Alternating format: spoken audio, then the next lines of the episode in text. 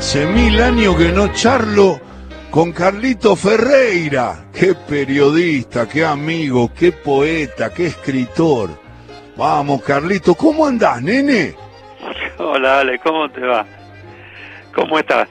Hace mil años que no hablamos. ¿Cómo es que nos pasa tanto tiempo? Y digo, pu- pu- llámenlo a Carlito que quiero hablar con él. No, no sé, no sé, no, no, si hablamos, no hablemos del tiempo, por favor. Este, ¿Te la bancás, no? ¿El paso del tiempo o no? ¿eh? ¿Te bancás el paso del tiempo o no? Mirá, hay que bancarlo de cualquier manera. Igual hay Este, que bancarlo, ¿no? hay que bancarlo de cualquier manera. Eh, bien, bien, bien, Ale, bien, bien. Este, me- me- me- ¿sabés que me estaba acordando? Sí. De, mira vos, hablando de tiempo, este, el café a la vuelta de, de la Valle, De este, a la vuelta de la escuela, De TEA. eh, que, claro, en TEA, eh, con vos, ¿no? Lo estábamos los dos tomando un cafecito, Qué lindo. eh, y apareció lo de Funes el Memorioso.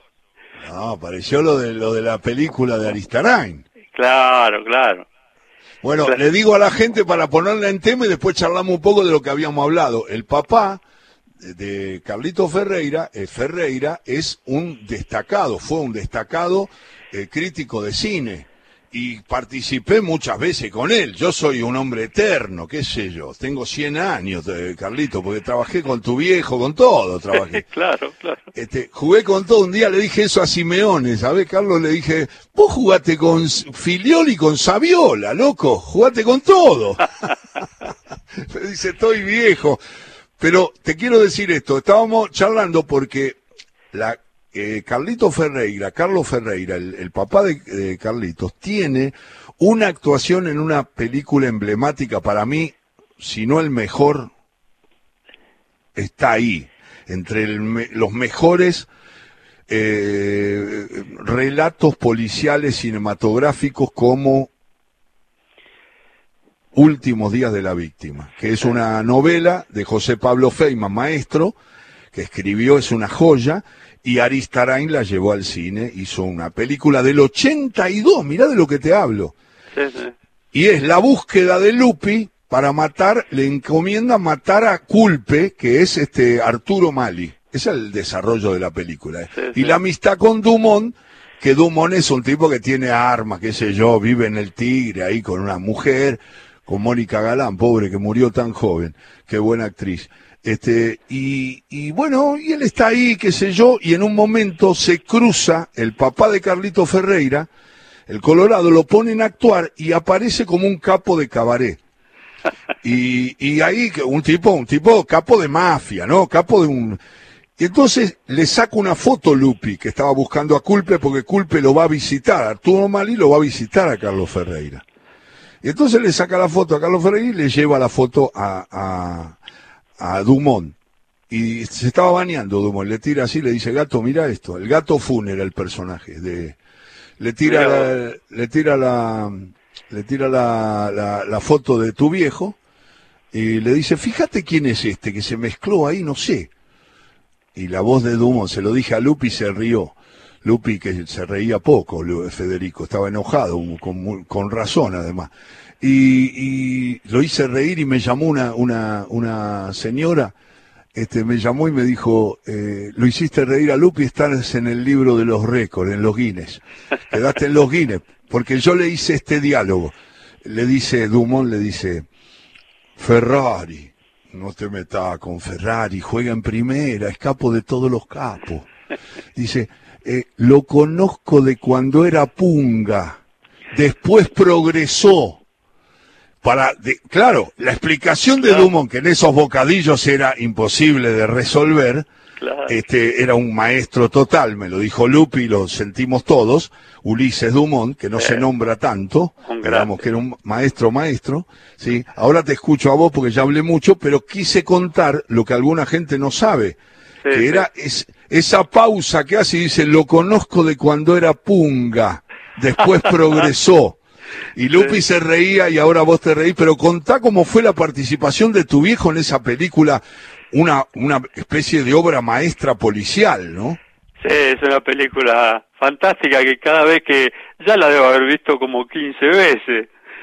Este, y la, la, la anécdota que tengo de ese, el recuerdo que tengo de eso es que este salió herido el viejo de ahí. Este, Lo sabía, sí, sí, contalo. Claro, claro, hubo un problema en el, en, eh, al revisar el, alguno de los, este, de los muchachos de, del grupo que filmaba, este, había uno que tenía que revisar el arma para que este, se supiera que, claramente que, que, el cartucho estaba que estaba vacío. Este, y bueno, en el momento en que Lupi en la película saca el arma este, y lo primere al viejo que, que intenta abrir el cajón y, eh, y, y, defender, sacar, sacar, un, sacar un arma, como buen pesado era, este, y Lupi le tira, lo mata, ¿no es cierto? Ahora, lo, el resultado de eso es que el casquillo le pegó en la mano, este, le pegó en una mano y bueno, ah, no, fue ninguna cosa muy grave, fue un hematoma importante, digamos, ¿no? Porque el disparo salió, digamos, a un metro, una cosa así. Eh, así que apareció el viejo después de la de la al día siguiente de la filmación apareció con la con la mano vendada este fue eran esas cosas que ocurrían entre grandes amigos el, el Vasco Aristarain era, era gran amigo con, con, con el viejo este y no tenía un mango obviamente eh, como como le pasa le ha pasado a tantos directores este argentinos en nuestro en nuestra patria querida este y me andaba necesitando amigo que le que, y entonces lo llamó y le dijo Colo te pido un favor mira necesito un papelito que me hagas un papelito son qué sé yo será una tarde de filmación. Este y haces este que te y sí Vasco cómo no decime que lo que tengo que hacer lo hago si te sale si me sale bien fenómeno. Y si no te gusta lo mismo. Este no pasa nada. Y bueno y ahí quedó este retratado. Pero además pues es que yo tengo un recuerdo este eh, mucho más antiguo todavía porque el viejo eh, eh, fue una suerte de, de, intento de galancito joven allá por los 18 19 años eh, y alcanzó a intervenir en tres películas argentinas eh, de las cuales yo no tengo registro eh, y por otra parte vi de ellas el tramo en el que él aparece unos pocos segundos, un galancito tercera línea, ¿no? Este, apenas, sí, este, apenas, apenas reconocible, este, con, con su, con su poca edad, pibe de 18, 19 años, como te digo. Eh, bueno, nada, fue una de sus experiencias de vida de, de, de joven, eh, y que después se transformó, bueno, fue por otro camino terminó en el terminó en el periodismo. Pero bueno, la del viejo fue una vida muy aventurera. Él la de mamá también, ¿no? Por supuesto, los dos este, eh, juntos desde el, desde el arranque y hasta el final, desde el 40. Claro, claro, claro. Hasta hasta el final, porque además, eh, además el Colorado tiene una trayectoria. Tu viejo impresionante en los medios, ¿no? Porque la verdad que trabajó en todos lados. Sí, sí, laburó, laburó muchísimo y tiene, tiene una serie de historias este, absolutamente novelescas, ¿no? Porque eh, cuando él se, cuando se casan los viejos se, se deciden este, irse de, del país, estamos en el año 40, ¿no? Ale pensaba en un país al, al que todavía no había llegado el peronismo, claro. este, que iba a producir un cambio absolutamente central en la historia de la Argentina, eh, era, era, era difícil, ¿no? Era difícil. Sí. Pero bueno, ellos eran jóvenes, qué sé yo, estaban enamorados, y, que, y se fueron a Bolivia. E, e, esa Bolivia que hoy nos conmueve, este, imagínatela en el año 40. Eh, eh, el viejo me contó, entre otras cosas, por ejemplo, que en rueda de amigos de argentinos en La Paz, y después de tomarse unas, no sé si vinos o cervezas, supongo que cervezas, eh, y medio, medio picaditos, este, decidieron tomar el Palacio del Quemado. Eh, y llegaron hasta el salón, hasta la entrada del salón presidencial, pegándole gritos a los soldaditos bolivianos. Eh, es un es este es, grosso, ¿eh? Es grosso. Es grosso eso. Eh, y tengo testigo porque uno de esos amigos argentinos de aquella de, de aquellos años de Bolivia, 40, 41, terminó siendo un, un, tío político mío, ¿no? Claro, este, claro. Así que la conozco, la conozco bien de cerca.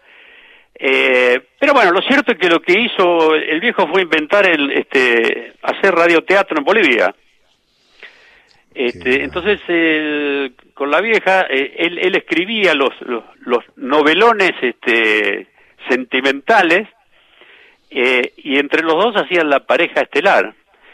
Encontraron una radio en, en La Paz donde, donde pudieron hacer radioteatro y le fue bien. Le fue bien. Y de ahí arrancaron para Lima.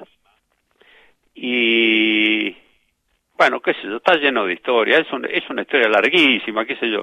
Ahí nació el negro guerrero Martínez, en, claro. en, un programa que, que, que, dirigía por radio el viejo.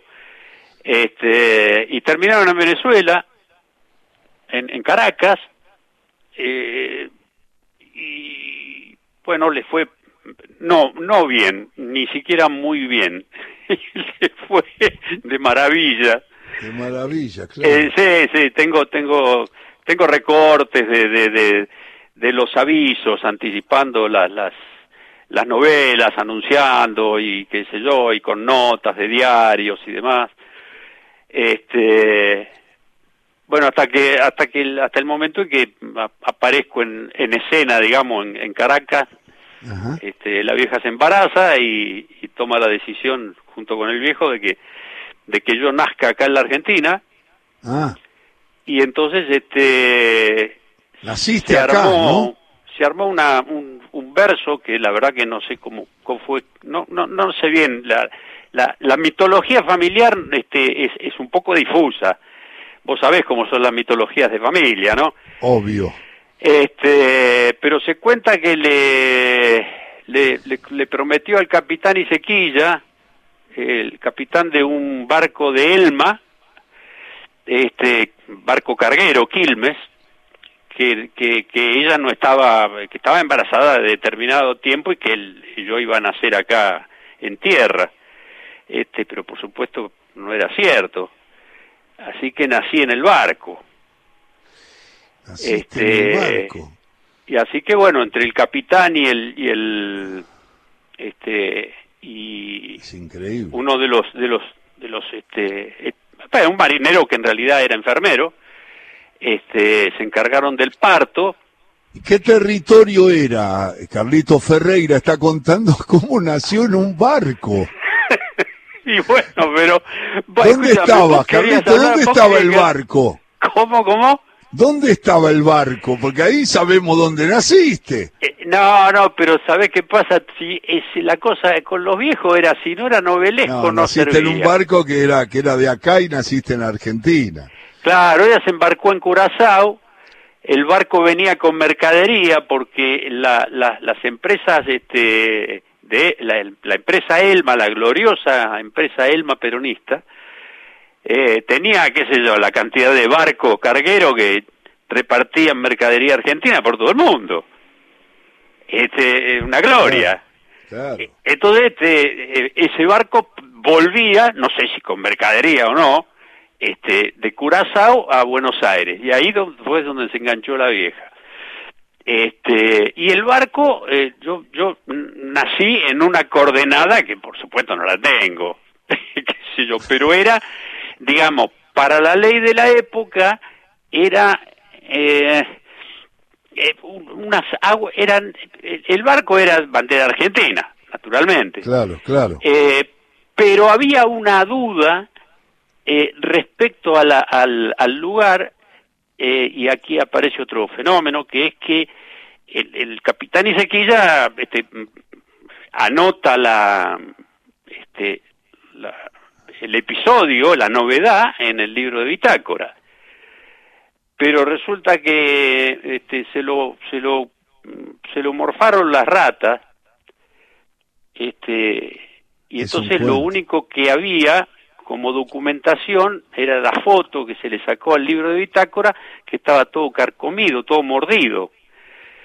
De manera que para la ley era dudosa la, la, la situación de la ubicación del barco en el momento del nacimiento.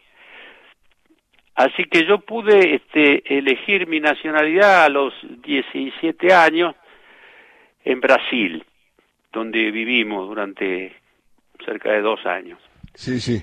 Eh, el juez, después de no sé cuánto, imagínate, bueno, sí, de 17 años, tomó la decisión de sacarse ese barullo de encima y dijo, mire, vamos a hacer una cosa, eh, que elija entre ser argentino o uruguayo. Porque el barco estaba llegando. Claro, claro. Bueno, se quedó, se quedó varado eh, por, por razones sanitarias, se quedó 40 días el barco ahí en Doxú, este, en cuarentena, mi vieja y yo, y este, nada, la, familia cruzaba en bote para visitar este, a la madre y al recién nacido por eso digo que eh, cuando recordé lo de lo que vos contás de, la película y yo a la vez aquel recuerdo del, del, de mi viejo muy jovencito, este, hablo de la cosa de como novelesca o de película, digamos, ¿no? Claro, claro, eh, lógico. Por ahí, por ahí va la cosa. Y este es un cuento. Estoy hablando con Carlos Ferreira, periodista, y Carlos, eh, para eso, además sos un escritor, un poeta, qué sé yo, eso algún día lo tenés que, lo tenés que retratar en alguna historia. Hablando de historias, eh, viste un juego que siempre hacemos en las entrevistas que es, eh, cuando te digo la palabra fútbol infancia, ¿qué te aparece? ¿Un compañero, una instancia de barrio, una imagen de cancha? Eh, fútbol infancia, Carlito, si hago el juego, ¿qué te aparece primero? Eh, mira, lo, lo, lo, que me aparece primero es, el, es eh, una foto que me sacaron con una con una vieja una vieja cámara, una creo que era una Hasselblad de cajón este, bueno, a lo mejor hay, la, bueno, la gente que tenga más o menos mi edad va a saber lo que es una... ¿Cuánto tenés, Carlito? Decí. Una, una Hasselblad de cajón, una, era, era, era un una cosa cuadrada, este, y se miraba, se miraba por arriba, este, la lente, no, no se ponía en el ojo, sino que se, se miraba desde arriba, este, y, y se apuntaba al objeto, qué sé yo, o a la persona, bueno, se sacaba foto con eso. Este, y hay una foto mía en la terraza vestido con, con, este, con camiseta, pantalón y media de Racing y con una pelota de cuero este, de las de tiento, ¿no? Ajá, Este, y esto tenía que ser, la foto tiene que ser del, eh, poner más o menos 48. Eh, sí, tenía dos años, dos años y pico, poner 48, 49. Este, ¿Vos sos del 42? Yo soy del 46. Ah, 46, perdón, perdón. Yo soy del 46 y eh, el, la foto del 48, 49, que era cuando Racing estaba acostumbrado a salir campeón. Claro. Este, yo soy hincha de Racing por otra parte, por eso, ¿no? Sí, sí. Este, y, y, digo, la foto, ¿sabes por qué? Porque, este, porque la, mi niñez en Floresta, ahí en, en Juan B. Justo, entre San Nicolás y Emilio La Marca, este, fue vivir eh, jugando al fútbol a la vuelta de casa en San Nicolás. En la, calle, claro. En la calle con la pulpo, este, arco, eh, árbol y pared. Claro. Este, y... ¿Tuviste, ¿Tuviste vieja de al lado? Lo, lo que escribe Ranieri de, pero, de, la vieja que se quedaba con la, con la pelota de la siesta. mira, eso, eso además, digamos, yo no, no voy a, no te voy a descubrir ni voy a descubrir este, ninguna cosa para tus muchos oyentes. Eh, me tocó de todo, digamos, por un lado, en la librería de al lado de, casa, la terraza lindaba con el techo de chapa de ellos. Entonces en las siestas, mientras jugábamos con, con los amigos del barrio, jugábamos en la terraza, por ejemplo, de Juan B. Justo, eh, la pelota, claro, más bien, cada tanto picaba y se caía. Este, entonces nosotros subíamos, nos pegamos un salto y, y teníamos que transitar la chapa de lata. Y eso era los veranos este, de, de un enero, un febrero, eh, la siesta, que era sagrada.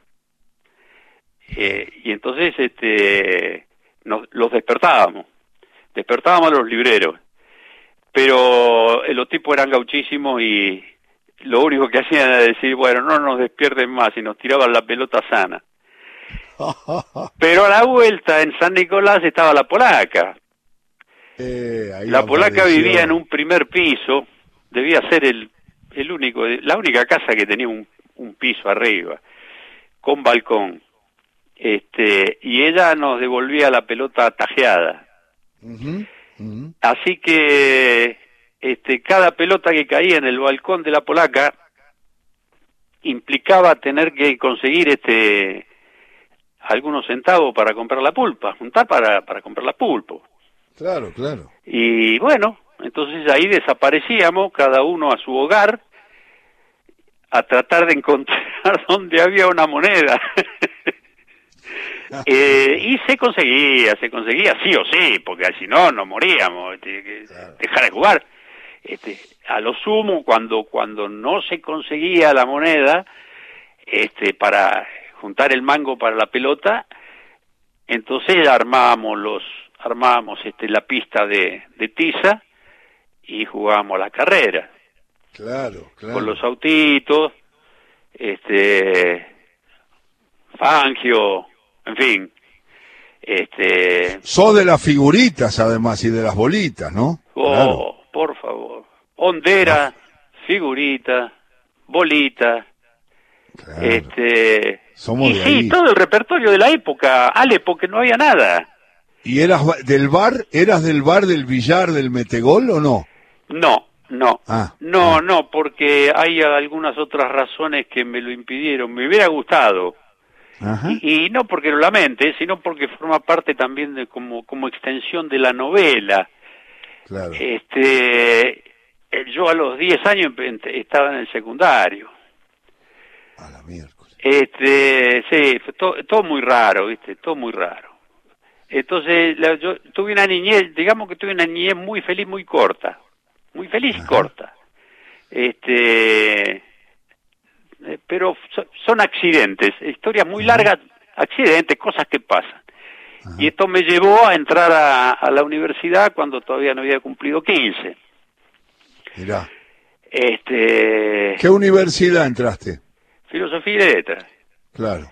Filosofía y letras. Este, pero rápidamente me di cuenta y hice una media docena de, de, de, de, materias y mm, me empecé a dedicar a, a, hacer este a laburar de estudiante pero me enganchó me enganchó el, me enganchó lo que me enganchó desde que desde que pude correr o mover la pierna que fue el fútbol claro. jugabas bien además tengo entendido mira lo eh, eh, yo participé en, el a partir del, del 61 del primer este equipo eh, del primer equipo de fútbol de filosofía que le podía dar alguna pelea a los de abogacía, a los de arquitectura. ¿Te imaginas que este equipos de, abogacía en, en, los torneos de, de la facu había de la universidad había de aquello 15, 20?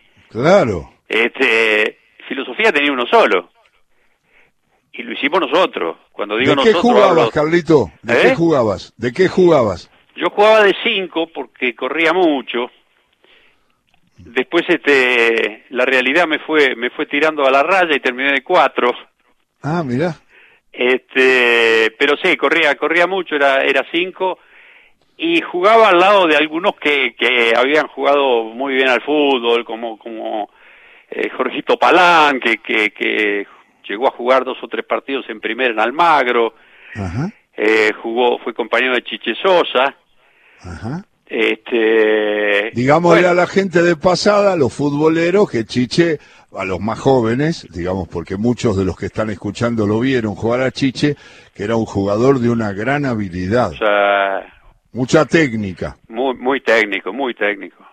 Este, bueno, yo he, he- he compartido, tengo, tengo el orgullo de haber compartido equipo con un, como un, con un nueve, un nueve como Juancito Sasturain. ¡Epa! Epa, Gran amigo y gran escritor. pero por favor, por un favor. maestro, un maestro de y estas buen cosas. y buen nueve, ¿eh? Buen nueve. Ojo. Eh, Juancito jugaba en las ligas antes de venirse para la capital, que yo le conozco la historia, que ya había jugado en ligas del interior. Claro, porque él es de González Chávez, ¿no? No te lo puedo asegurar, este. Sí, creo Ale, que sí, creo pero que sí. sé que sé fue que fue o sí nacido en el interior, este y había jugado así una historia así, no sé si parecida, pero digamos con cierta cierto tono a lo que ha contado muchas veces en sus escritos de que yo Valdito Soriano, ¿no? Claro, claro. ¿no es cierto? Este y después, qué sé yo, tuvimos la suerte de ganamos un torneo ahí en la universidad, ya eh, y, y nos fuimos de gira, eh, jugamos en, en, en, en Jamaica, en Miami, Claro, claro. este, allá por el 69 hicimos una gira de un mes y pico. El fútbol para mí fue Es todo. digamos, sí. eh, si hay algo que me molesta en este momento, cuando digo este momento, digo de la vida hoy, además de padeceres que son producto de, de, de, de lo que uno quiere al país y, y- Sí, sí. y de, de las cosas que, que ocurren habitualmente, más esta, mm, este bicho podrido y toda esta milonga, este es el, el no poder jugar al fútbol. El, eh, yo jugué hasta los 63, 64, Ajá. hasta que Te se retiraron. puso patética la cosa. Te retiraron. Claro, no, me retiró, me retiró, me retiraron los pibes de 20 años, ¿viste? Claro. Este, pa- pasaban este como como si fueran Fórmula 1. Claro. Entonces claro. dije, no, ya no, ya está bien. Y además estaban yendo los compañeros de toda la vida. Este, infamia, eh, porque Filo A, que fue el, el equipo de filosofía, el primero que tuvo filosofía y único, por lo menos en esa época, 68, 69, después se iba a transformar a la vuelta de la dictadura, porque el equipo se disgregó durante la dictadura, obviamente, por militancias y demás, este, cuando volvió se transformó en infamia. Y seguimos participando, ya cuarentones, seguimos participando en torneos de, Claro, de la facultad.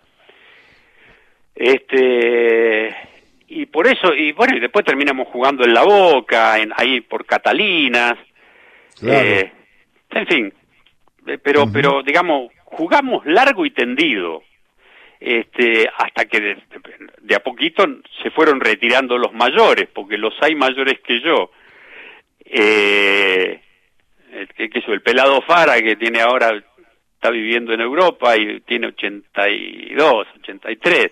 Mira. Este, y después que el, el flaco eh, Bubi, que es como uno de mis hermanos de la vida, lo mismo que el nene, que el nene Pano. Nene Pano, sí, sí. Claro, este tiene 78, el eh, Jorgito Palán, que te lo mencionó antes, 78 también, el, en fin, qué sé yo, el negro Lito Castro, que debe andar también por los 80 y pico.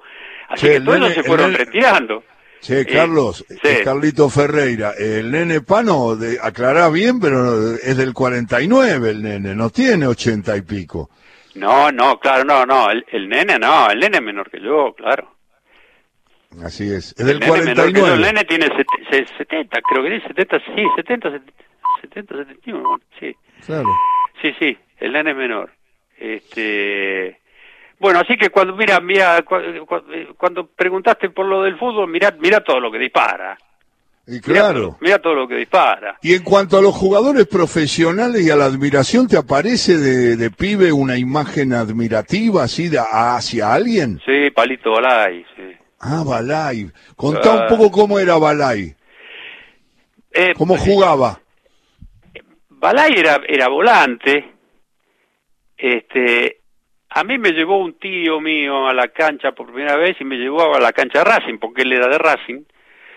Eh, y me acuerdo que, que entré a ese escenario, viste, subiendo las escalinatas, de golpe, ¡pah! viste, se, se rompe una tarde de sol así espectacular. Y, y lo, lo primero que vi fue a Palito Balay. Me quedó, me quedó él. Flaquito, flaquito, pues le decían Palito por eso. Este, muy técnico también. Muy, muy técnico, porque además con ese físico había que saber, ¿no? Claro. Eh, chocar. no. Había que bancársela, tenía que correr, eludir todas esas bestias. Claro, claro. Justamente los, los, los chiquitos, vos fíjate una característica interesante, ¿no? Los, lo, qué hábiles son los chiquitos al fútbol, ¿no? Jugando al fútbol. Nos cuesta eh, más a los altos. Eh, bueno, los altos les, les cuesta más, pero son en todo caso más chocadores, más metedores. Claro, claro pero pero pienso en, en Toscano Rendo, pienso en Mura. Sí, sí. Ardiles creo que era abajo, pienso, ¿no? ¿Cómo? Ardiles sí. era un... Ardiles era bueno. una, una, cosita... ¿Y el este... inventor de la pelota? Y, pero, y, pero, y, bueno, pero llevaba Maradona, la pelota. perdón, ¿eh? lo digo por las dudas. Bueno, bueno, pues, escúchame, y, lo, y, lo, y, y, el, y el pibe Messi Ah, sí, Messi es bajo, sí. Y el pibe, y lo, es y un poquito más alto que... que... Diego, me parece. ¿Eh? Messi. Messi es me parece probable, que es un, ¿eh? po un, poquito más alto, pero no mucho. ¿eh? Pero no mucho, no mucho. No mucho. Bueno, y además acompañado por, eh, eh, por para mi gusto, este, Sí. junto con Messi, el, el, el mejor jugador del mundo, que es este Iniesta. Uh, te gustaba mucho Iniesta, sí. este, y Xavi, Xavi Iniesta eran dos enanos. Increíble. Este, El y- mejor momento del Barça, ¿no? Ese cuando Messi juega lo de lo que para mí tiene que jugar siempre que es de delantero, ¿no? Claro. Pero bueno, Claro. Bueno, nada, pero eh. pero para eso tenés que tener este tenés Xavi que tener a alguien que toque este los otros instrumentos sí, tienen que sonar. Es decir, vos sos Piazzolla, pero sí, tenés claro. que tener al lado Sí, sí, a tenés que tipos que, bueno. la descosen, ¿no? Eh, claro, si no. Eh, para que suene todo con esa armonía. ¿Iniesta eso es te hacía ese- acordar al Bocha? Oh, por favor. ¿Iniesta te hacía acordar al Bocha? Iniesta Sí, tiene, pero ¿no? Sí, hombre, pero sí. Esa característica del fútbol, del ese pase característico de Bocini, que para mí es de él. Sí, Riquelme y Maradona me han dicho, hice un pase de Bocini, sí, señor, sí. que es el pase ese entre líneas de él. Puñala- puñalada ahí en el... Sí. Es el, el- el por pase ese, por ese por ese pasillito por donde se supone que no puede entrar nada y sin embargo Ah, pasa no. la pelota sí. Si tenés que hacer una mirada a, a- partir de tu trayectoria como, como comentarista, como eh, analista del, del fútbol, eh, en el gráfico, en tantos lugares tan, tan emblemáticos, eh, ¿viste? Es una pregunta que le hago a todos los entrevistados y a Carlos Ferreira también. Carlitos, eh, ¿viste algún jugador a la altura o arriba de Diego, de Maradona? Eh, y mira el yo yo yo te voy a dar me- mi opinión tal sí tal cual la, la, la he sostenido siempre. Este, Sí. una vez en- me, me encontré en un viaje a Europa con un con un brasileño este y nos pusimos a hablar y pues, no- no podía casi no podía fallar no- terminamos hablando de fútbol. Y en un momento dado me dice quién es mejor para este para no me acuerdo si me dijo para usted o para vos qué sé yo este Pelé o Maradona y le dije los dos.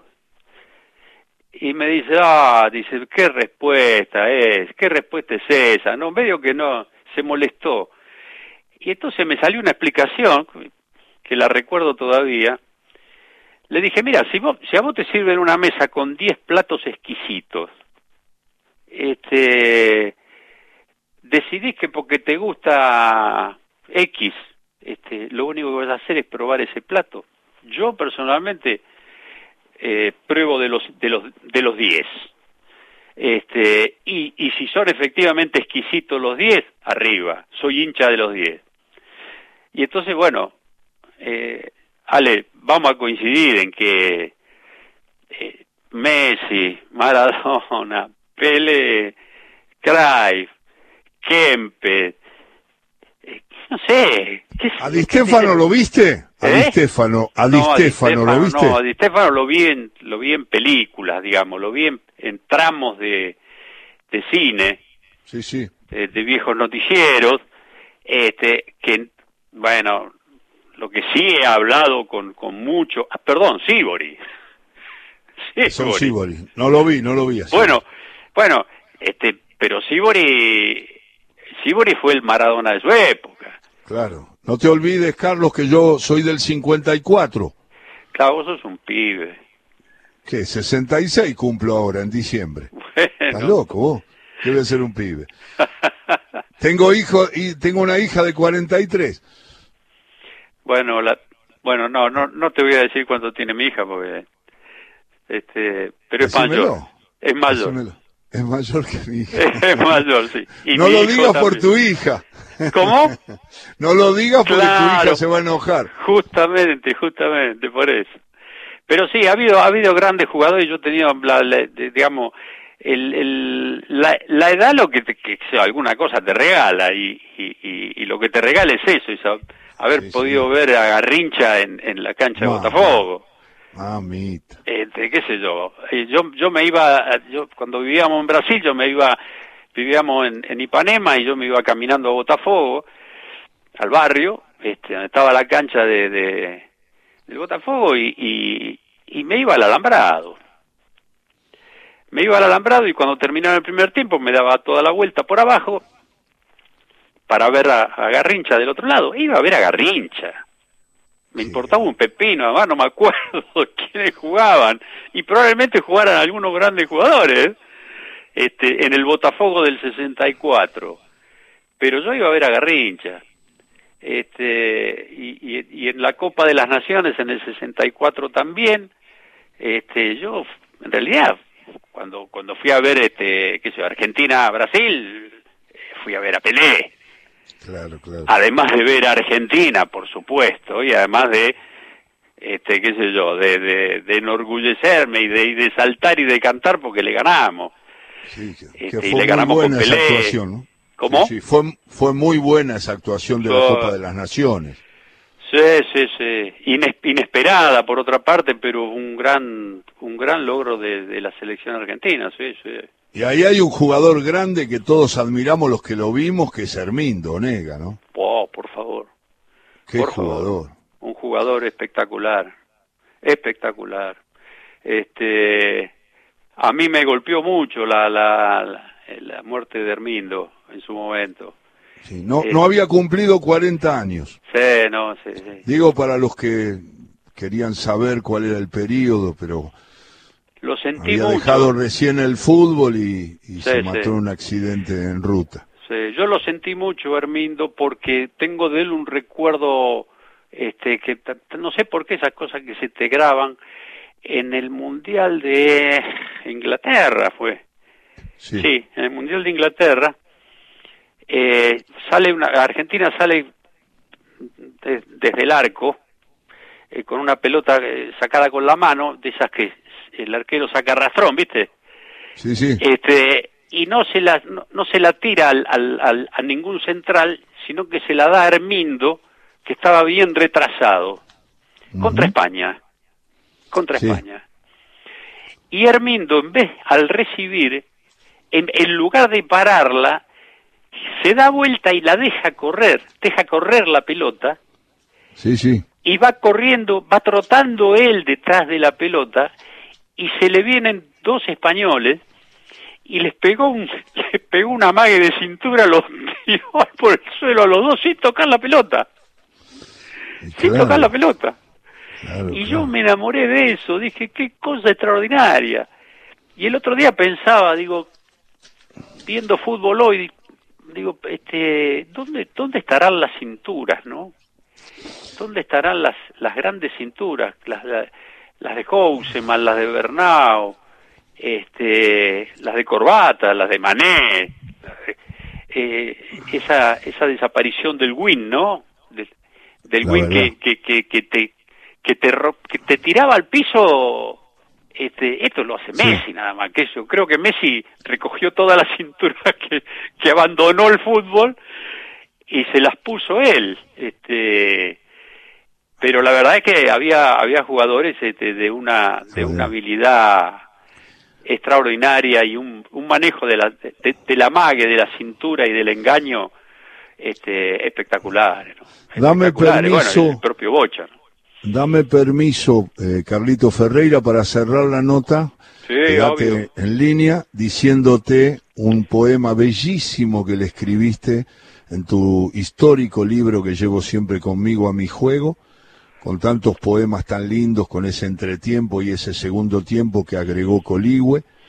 Y rescate a la memoria de Hermindo Nega, dice así, así como respeto a la efímera existencia, Acuso frente al mundo a la famosa muerte, aquella milenaria prostituta que un día terrible de diciembre se enamoró del hombre que jugaba.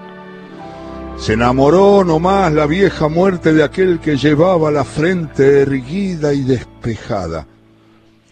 Lo rescató del hierro retorcido, le ofreció un estadio a cielo abierto, la pelota, y un partido a beneficio total de la belleza al que asistieron las almas del lugar. La crónica asegura que fue una fiesta de espíritus y asombros, que la comarca entera siguió al titiritero de la ronca voz para gritarle Hermindo. Por eso se quedó. Esto lo escribió Carlito Ferreira, es un bellísimo poema, Carlos, no sabes cuánto te agradezco este rato de todo con afecto, charlando de tantas cosas y de fútbol que siempre nos apasiona y nos mejora. Gracias, gracias a vos, Ale, escúchame. No, no, no me agradezcas a mí, gracias a vos, demasiado, demasiado generoso lo tuyo.